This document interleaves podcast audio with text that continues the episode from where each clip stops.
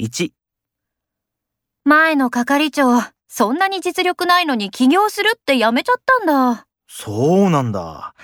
そうやって思い上がっちゃった人は結局ダメになるよね。2、うちの妹、就活のアドバイスしても全然耳を貸さないんだよ。本人も本人で悩んでいるだろうし、本当に困ったら先輩のところに来ると思いますよ。